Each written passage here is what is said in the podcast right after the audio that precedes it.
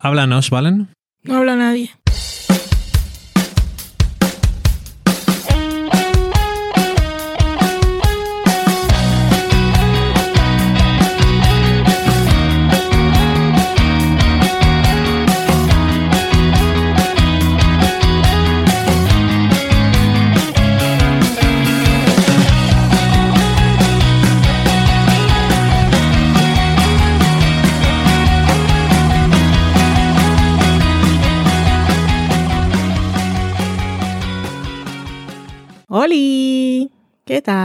Aquí estamos en Del Sofá a la Cocina. Yo soy Valen, estoy con Dani. Hola, ¿qué tal? Hola, bien, ¿y tú? Dani de vacaciones. Es un Dani renovado, un Dani con mucha energía, que nos va a contar muchas cosas.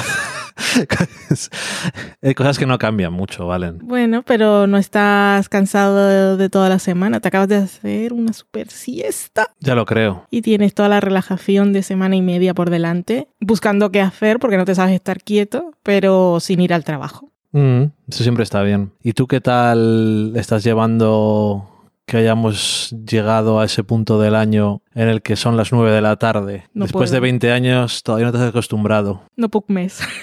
no, no lo soporto. No me gusta. Me, me desubica. No sé por qué aún es de día, porque quiero cenar y hay sol y no sé. A mí Y tengo que estar pendiente del reloj, pues entonces no sé cuándo tengo que acabar de trabajar. es lo que se llama trabajar de sol a sol. Correcto. Eh, correcto, tienes que estar pendiente. Yo recuerdo una vez que estaba viviendo solo y era, yo qué sé, un viernes o un sábado, no tenía nada que hacer, no tenía que ir a ninguna parte y no me di cuenta de que tenía que cenar porque eran un poco más de las 10, pero era de día. Mm. Obviamente no estaría muriendo de hambre. No, ni te vas a morir de hambre tampoco. No, pero dije, ah, que son las 10 y cuarto y todavía es de día. Sería, vamos, en lo más alto, sería el 22 de julio o algo así. Sí. No, no me gusta. Yo sé que a la gente le mola y si trabaja fuera de casa salir y que aún haya sol y quedar con la gente y esas cosas. Pero es que además eso coincide con la época en la que hace más calor, para mí es el mal. Sí, se junta todo, ¿verdad? Porque si hiciera más sol cuando hace más frío, Maravilla. Sería estupendo. Mucho sol en invierno estaría guay. pero, Pero ya ves tú, cuando hace calor, el ¿no? universo no está creado así. Lo han hecho mal. A mí Alguien tampoco, lo ha hecho mal. A mí tampoco me gusta lo de salir de trabajar y que sea tan de día, porque me pasa lo mismo. Es como que ha salido de trabajar, pero no se ha terminado el día. De alguna forma, mi cerebro dice: todavía tengo que, tendré que hacer cosas o algo. No nos estamos yendo a casa a estar tranquilos, porque sigue siendo de día. Mm, Pues lo mismo que a ti te pasa. sí, I don't like it. Y aquí hemos hablado... ¿De qué, de, qué es, ¿De qué hemos hablado? De nada, esto es totalmente vacío, sin contenido. Sí, pero estaba buscando la materia, la asignatura de la que estábamos hablando. Eh, psicología, sociología, I don't know. Medio ambiente. No creas. Tampoco hemos hablado de cosmología, No, precisamente. ni terror cósmico. Bueno, y, y entonces, ¿pero de qué deberíamos hablar? Porque esto... Oh, si hay alguien que nos está escuchando por primera vez, pues, ¿de qué hablan estas personas? qué transición, Valen. se juntan, se arrejuntan a hablar y hablan de cómo, de qué están haciendo y de qué les ha ido el día, eso es lo que parece. Ah, Y que estamos de Es- vacaciones, y eso es lo que hacemos. básicamente, pero nos centramos o lo intentamos en, Mm. en cosas de estas audiovisuales y que hemos visto estos días de que vamos a hablar. Yo veo muchas cosas, pero no, luego no las cuento, entonces, pues no lo sé. Muchas veces, porque no tendrás tampoco muchas ganas, me imagino. O sea, no te han inspirado, porque cuando una cosa te ha gustado mucho, siempre sacas un segundo para decir algo. Ya, pero a veces por no decir solo un segundo, a veces se me olvida, a veces las estoy viendo y todavía hay embargo, a veces no he visto si ya se ha acabado el embargo, ese tipo de cosas, y después se me olvida. Mm. Pero así rapidito que estoy viendo que me guste, pues tampoco hay nada muy emocionante, entonces supongo que eso es lo que pasa, pero bueno. Que por cierto, que luego se nos olvida hablar de cosas también en el podcast. Es una pena. Porque, como dices tú, ya, ya se ha pasado. ¿Qué se ha pasado? Yo qué sé, pues se acabó Better Things y no dijimos nada del final. Se ha pasado. sí. Y cuando tú, y tú te lo recuerdo, de repente un mes después me doy cuenta y dices tú, ya se ha pasado. Ya se ha pasado. Cosas de esas. Aquí no se ha pasado tanto realmente, porque creo que aquí yo saqué algo de Se acabó Better Things, pero tampoco muy a fondo, porque no es la serie que más busque la gente. Y, Me extraña. Y cuando lo publiqué era cuando se acabó en Estados Unidos y me escribió Mari Margolis y me dijo que aquí en España van con retraso. Creo que todavía faltaban tres episodios o algo así, no me había Ah, enterado. bueno, se habrá acabado hace poco. Sí, así que se acabó, se acabó hace poco. Pero bueno, ¿qué vamos a decir de Better Things? Que le echaremos de menos. Sí, Pero ya hemos dicho duda. muchas cosas y, y nada más diferente. Em, Hacks, por ejemplo. Segunda temporada ha vuelto. Van a emitir esta temporada. Creo que ya lo hicieron en la anterior, pero no me acuerdo mucho. No sé si la empezamos a ver desde la primera semana o igual ya Creo llevaba sí, cuatro ¿eh? o así. Anyway, eh, pero en cualquier caso, emiten los episodios de dos en dos. Ya esta semana tenemos los dos primeros y la próxima semana dos y dos. No sé, son ocho creo en la temporada. Y ha vuelto muy bien Hacks. De esta yo he visto seis. Em, fueron de esos screeners que vi con gusto y me senté una tarde y dije uno detrás de otro y dije, ¿por qué no hay más? Pero bueno, así los estoy volviendo a ver contigo. Que la primera temporada hablamos de ella, ¿verdad? En el podcast. Sí. Eh, así que... Pero no se había estrenado en España. Cierto, sí, aquí tardó, aquí llegó en noviembre, creo, o en diciembre, o no sé cuándo, no, llegó este año, en 2022, porque me acuerdo que cuando escribí de ella eh, dije algo así como que no había llegado a tiempo para entrar en las listas de lo mejor del año, y que era 2021. Así que quienes la han visto aquí en HBO la primera temporada, pues la tienen fresquita, porque han pasado pocos meses, creo para que llegara la segunda. Y la primera temporada estuvo muy bien y desde el principio, además en los, los semi consiguió el de Mejor Actriz Protagonista para Jean Smart y Lucía Nielo, que es una de las co-creadoras, también dirige, se, gan- o sea, se llevó el de Mejor Dirección de Comedia y el de Mejor Guión de Comedia, ambos por el primer episodio de la serie. Y eso, eso, que aquí está la segunda y que siempre es un reto, sobre todo para las comedias, o bueno, es que no es una comedia comedias, estas series de media hora que son un poco más dramedia, pero está ambientada en el mundo de la comedia y tenía el reto de a ver si no era cosa de una temporada o a ver qué hacían con ese conflicto que pusieron al final de la primera temporada. Que he escuchado a alguno de los críticos de los podcasts que sigo de Estados Unidos que decía que no le había gustado que hubieran metido ese conflicto al final de la primera porque no hacía falta y no sé qué y no sé cuál. Y mm, lo llevan tan bien. Quiero decir nada porque son dos episodios los que se han visto, pero solo diré que me que no fue una cosa por meter problemas y por inventarse dramas como las meninas,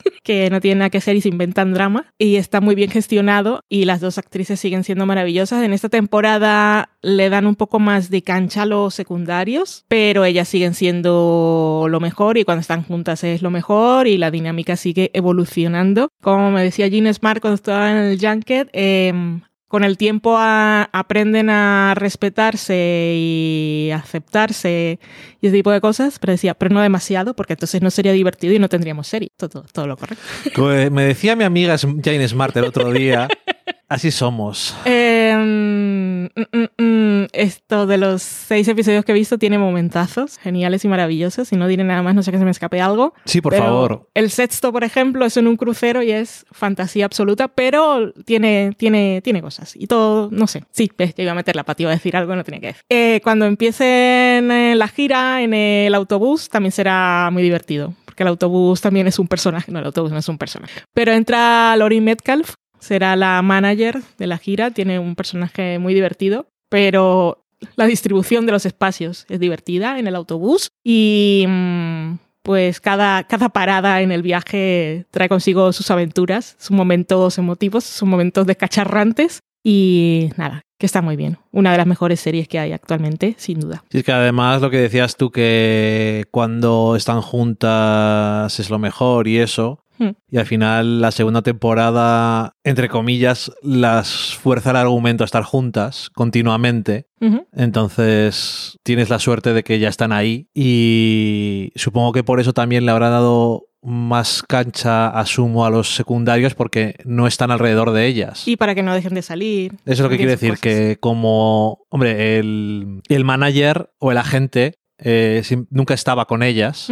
Siempre es una conversación telefónica y sus pobres desdichas con su asistente, que me pone, mal- me pone malísimo. Keila es terrible. Y el Es pobre, qué mala suerte tiene en la empresa porque no debe tener, debe estar ahí en los puestos muy medios y tiene, es, es joven. Ah, sí, y pero, por eso le han puesto al asistente. y además estaba porque era hijo de alguien que Sí. conocían. Así que nada. Pero bueno, eso, que como ellas dos están juntas y no están en Las Vegas, los demás personajes tienen que darles cosas que hacer si quieren que salgan. Y de forma obligatoria, cuando quieres que salgan y no están con las dos protagonistas, pues les tienes que dar algún tipo de trama más interesante o profundizar en los personajes, porque si no, no tiene sentido que salgan. Entonces, yo eso es lo que he asumido que van a hacer y bien, porque en general los personajes secundarios también me gustaban. Veré si me gustan de verdad o no, porque al final eran muy... salían menos.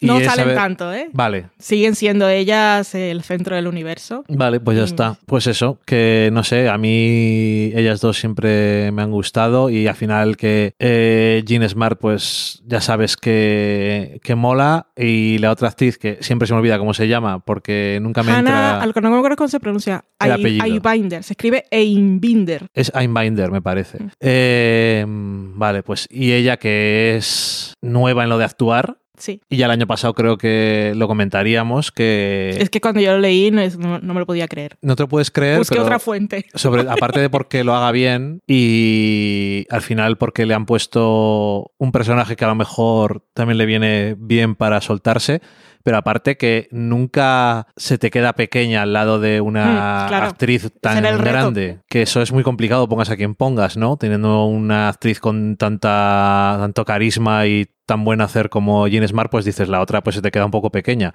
pero no es el caso. Jean Smart tuvo algo que decir de quién iba a ser su coprotagonista. Porque ella ya estaba para el papel y cuando estaban haciendo pruebas, ella hi- hizo obviamente la prueba esta. eh, Sí, un de- poco de, de química. química, lectura. Y con ella la primera. Y dijo, si mi recomendación vale para algo, Y si no es una cosa que va contra todos tus instintos como creador, yo me imagino que aceptar el consejo de alguien con mucha experiencia, pero aparte que es tu protagonista, sí. y que va a estar todo el rato con otra actriz, Y que luego si las cosas no funcionan te va a mirar así. como de esto no es la que te dije yo, entonces no sé, yo creo que ahí si les valió para algo, aparte de igual dijeron, no, deberíamos de cogerla igual, pero Mm. bueno, si influyó para algo lo que ella dijo, hicieron muy bien. Pues eso de series y no hemos visto los dos ninguna... No, fuimos a ver la del Doctor Extraño. Que no es una serie, que es una película. Estaba hablando de series. Ah, ¿es series. Correcto. pues sí, Doctor Extraño, el multiverso de la locura, que tenía canción. que, que es, sí estamos hablando de series porque es una secuela de Es una secuela de WandaVision. Sí, desde luego, y no, no de ninguna otra película. Eh, ¿Tú qué tal? Yo, yo tengo pensamientos sobre, más que sobre la película, sobre las reacciones. No los tengo muy, Bueno, pues mira, muy si- elaborados, pero... Si no habéis visto la película, por si acaso incluye algún tipo de spoiler o lo Va a que incluir sea. spoilers, lo sentimos. Bueno, pues eso, que hasta Dios si os interesa verla, Mm. sin spoilers. Que si te gustan mucho estas cosas, o la has visto ya, o te gustaría verla sin spoilers, porque yo creo que tiene cosas que está guay verlas en el momento y no haberte enterado. Yo, ya han pasado dos fines de semana desde el estreno. Ok. Quien, bueno, igual hay alguien que está esperando que llegue a Disney porque no hay tanta emoción. Entonces, en ese caso, pues no escuchéis. Eso es, eso es lo que quiero decir. Vale, ¿qué pensamientos tienes? Eh, no es que tengo pensamientos, pues sobre todo por reacciones. Y luego me he cuestionado muchas cosas, eh, pero es que mm, no... El suspiro. Pero eh, me molesta reaccionar y no hacer tanto opiniones, sino mm, emitir opiniones reaccionando a las opiniones de, otros. Pero bueno, pasan muchas cosas. He escuchado un montón de podcasts y he leído en Twitter. Hay mucha gente molesta con WandaVision. Con WandaVision. Bueno, con, con la película. Hay, hay dos narrativas y todas giran alrededor de, eh, de Wanda. Entonces, por un lado está el de la película es, claro, como sabemos muchas cosas de, no muchas, pero sabemos algunas cosas de cómo se, cómo se prepara el cocido este, entonces la gente dice, ah, pues este que le falta sal porque no le echaron. Porque a Sam Raimi ha dado entrevistas, ha dicho que eh, cuando empezaron a rodar WandaVision todavía no estaba acabada, también que él no la ha visto, entonces que le mostraron algunas cosas y le contaron cómo acababa y no sé qué, entonces la gente dice, no sabía qué es lo que ha pasado, nadie le ha contado y por eso es como si WandaVision, lo que pasó en WandaVision no existiera y entonces aquí se están repitiendo. Porque lo que dicen es, porque estamos otra vez con esto si ya WandaVision eh, fue sobre el duelo y ya está superado. Eso por un lado. Y lo otro es, eh, aquí de repente ha aparecido mala malísima y ella acabó eh, WandaVision eh, triste, bueno, re- como arrepentida por lo que había ocurrido. Pero la han visto. Sí, la han visto. Entonces no sé si no vieron la escena post créditos por un lado o la vieron y no sabían qué era lo que estaba pasando y no leyeron uno de los chorrocientos artículos que salieron diciendo el que el Dark Hole era muy malo y no sé qué. Entonces, a ver cómo estructuro esto por partes. Eso por un lado, ¿no? Y luego está eh, que los problemas de Marvel... Es que, me molesta esto porque parece que estoy defendiendo yo al señor Kevin y...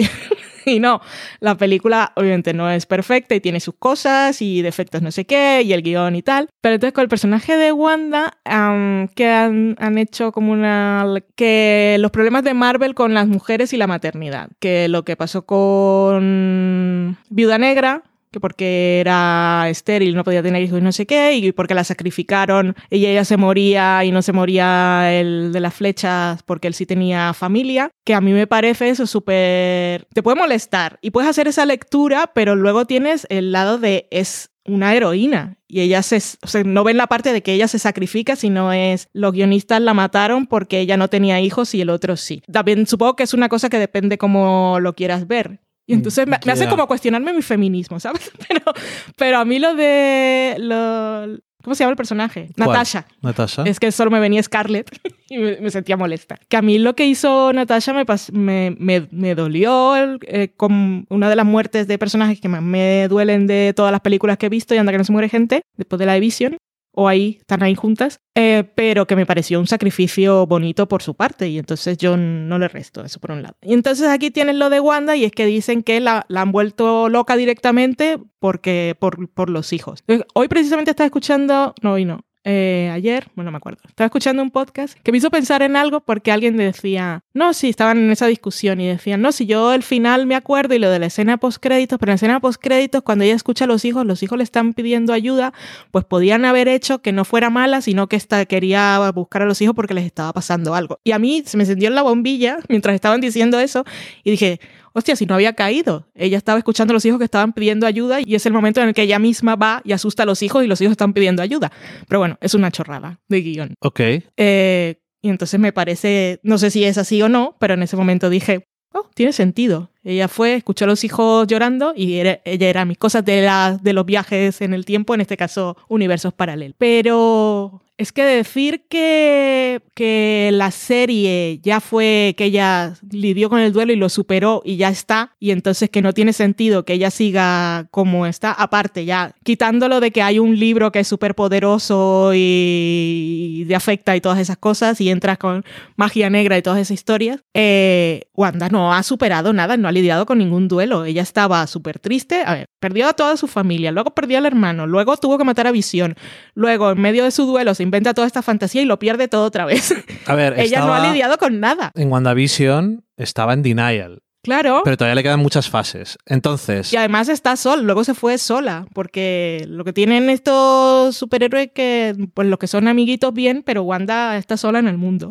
y WandaVision es una manifestación del denial que tiene ella de que se ha muerto Vision, que lo ha matado. porque lo mató ella, Para nada. y todo lo que pasa con eso. Y entonces lo que hace es crear la familia perfecta y todo eso, y eso incluye hijos y demás. Mm. Y entonces entra en otra cosa ahí que se le va la chota. El sentido es que ve otro, ve que había tenido hijos y ahora ya no les tiene, y tenía amor y tenía una forma de llenar su vacío y de contrarrestar el dolor que Hmm. tiene, dándoles amor a estos niños. Y cuando está buscando una forma de tener eso, pues se encuentra el Dark Hole, que es una cosa que te ayuda a buscar, que te da mm, hechizos que te valen para buscar lo que quieres. Y en este caso es. Y, y mientras tanto te va... te va corrompiendo. Claro, pero pues, magia Pero bueno, negra, y, y lo que quería era, era encontrar a esos, esos niños, como hay un multiverso en el que hay decenas de versiones con las que Mm. puede estar,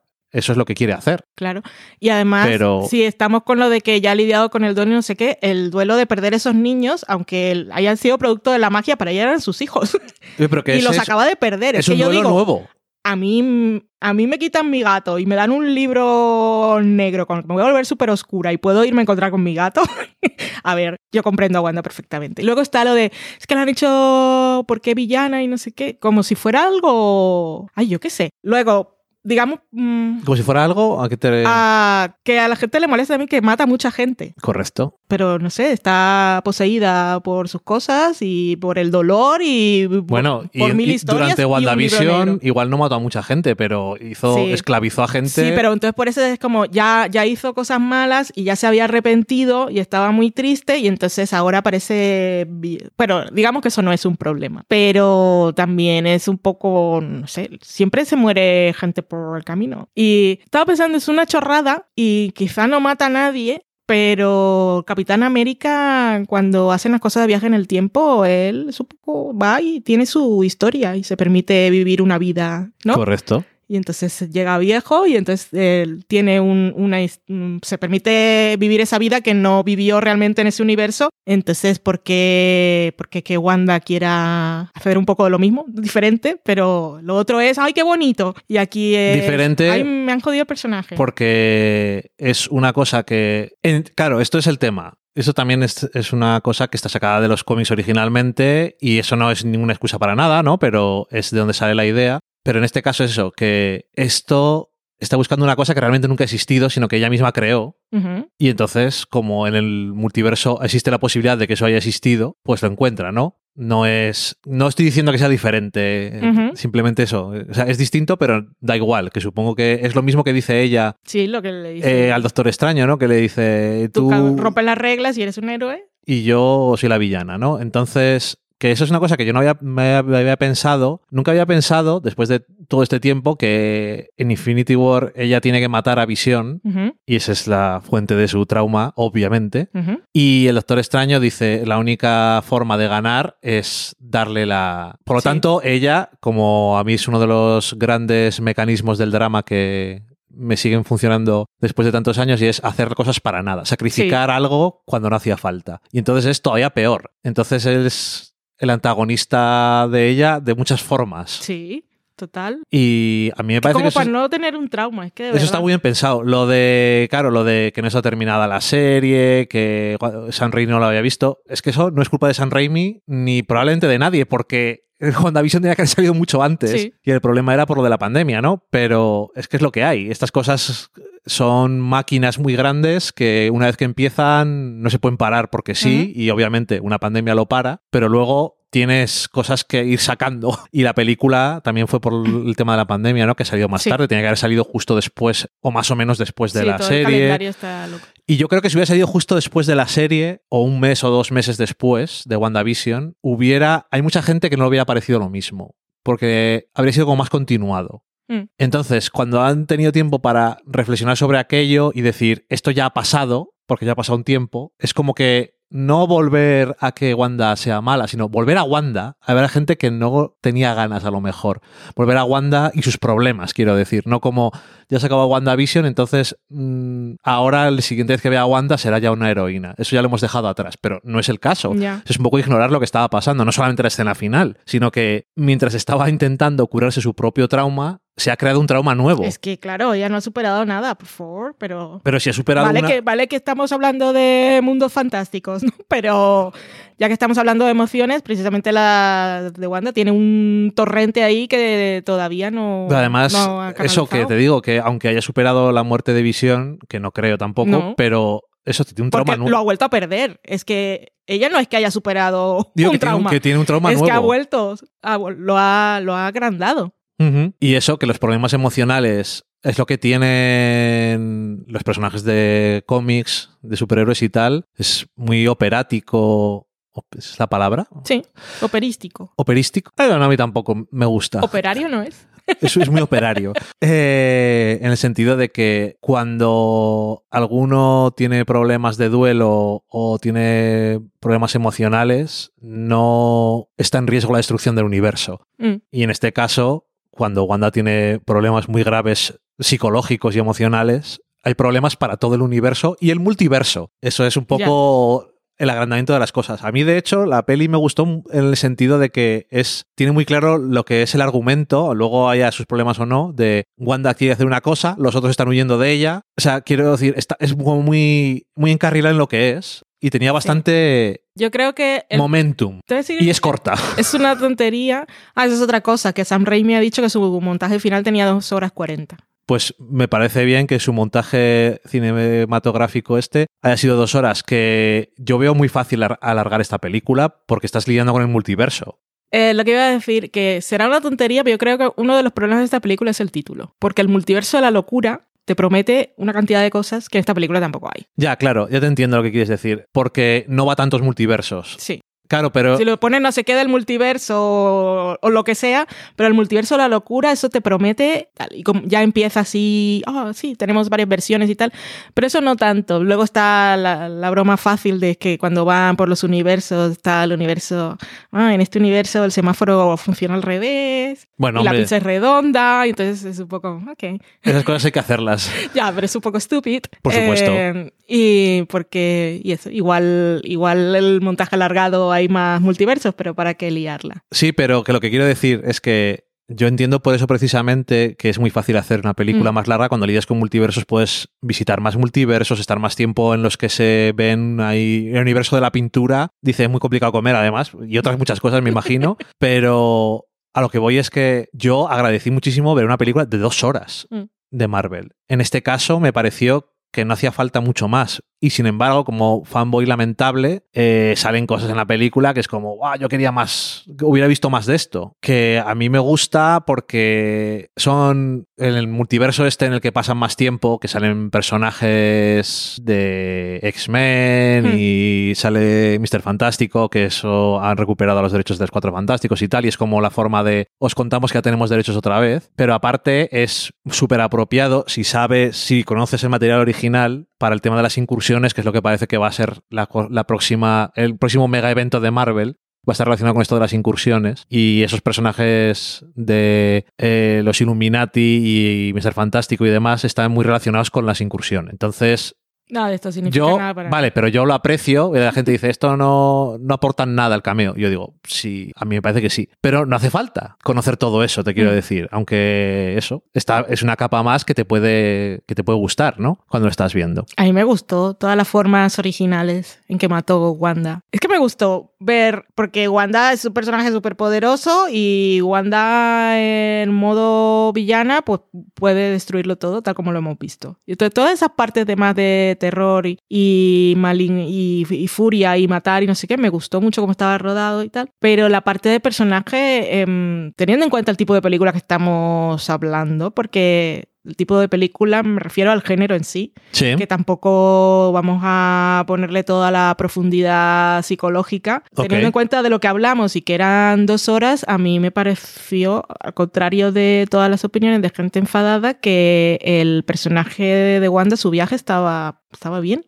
Sí, yo creo que y estaba... luego que sea ella misma, la de su otro universo, la que pueda consolarla un poco, pero dice, joder, mmm, me acabas de hacer algo terrible, pero yo te entiendo.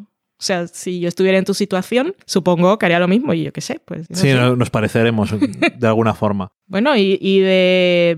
Es un poco drástico todo y, bueno, y estamos hablando de un Dark Hole que nadie lo tiene, pero eh, si tuvieras todo ese dolor... Y tuvieras las posibilidades... yo no, no sé, me parece. Te digo que eso está guay, que al final es... Le dices a los niños, si yo no haría daño nunca a nadie. Ya.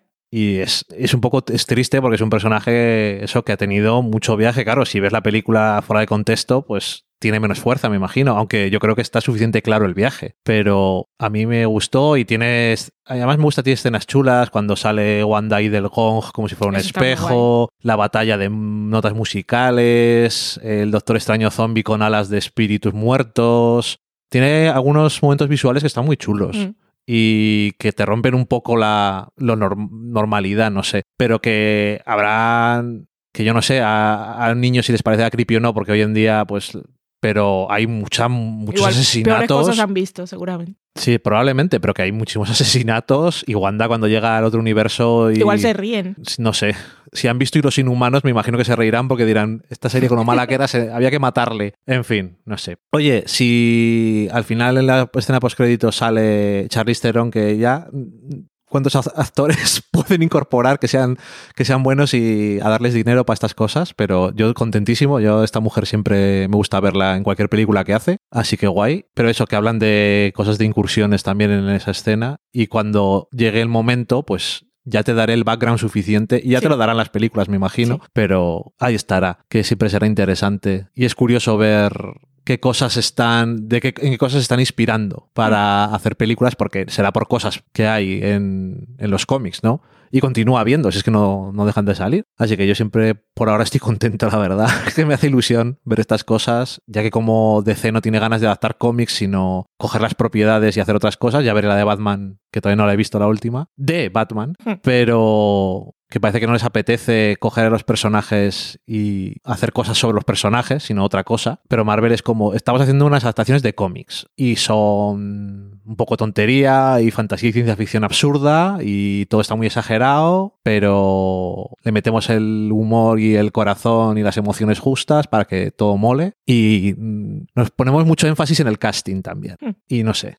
yo por ahora estoy contento. La próxima la de Thor, que tengo ganas de verla un montón, así que Yo no sé cómo voy a enfrentar esto de las fases y las series, porque ya series ya no las he visto todas y me lo tomo con calma. Y... mm, Pero, ¿por qué, por qué lo dices? ¿Por el Caballero Luna? Sí. Es que no tiene nada que ver con nada. Ya, pero bueno, y así te vas cayendo de cosas. Mm, Y películas, creo que voy a ser más Películas. selectiva. Bueno, que si, la- si me apetecen por algo especial las veré y si no, tampoco me voy a preocupar demasiado y ya te preguntaré o leeré. Al final siempre va a haber, eh, porque Marvel se rodea de gente que me cae bien, entonces al final siempre supongo que va a haber alguien que Mm. me motive a ver la película. Pero es que ya son muchas y es como, hostia. Y nada más. Eso y Wanda Forever y Elizabeth. Y un besito a todos, cuidados, pasadlo bien hasta que volvamos, como pongo en, el, en la web. Me parece una buena despedida. Adiós. Adiós.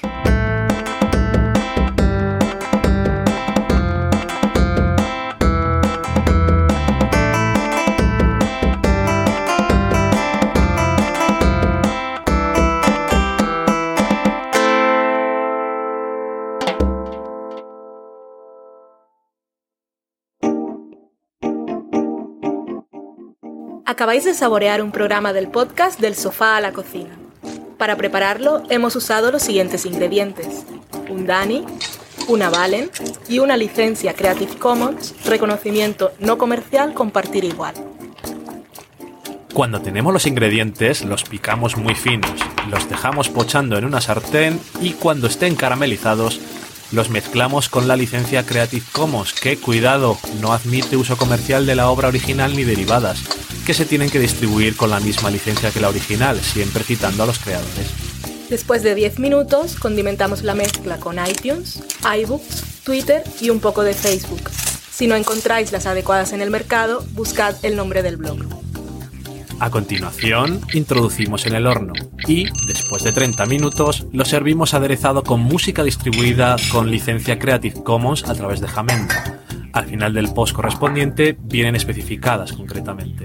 Si tenéis alguna duda con respecto a la receta o a cualquier otra cosa, podéis preguntarnos a través del correo electrónico del sofá a la cocina gmail.com.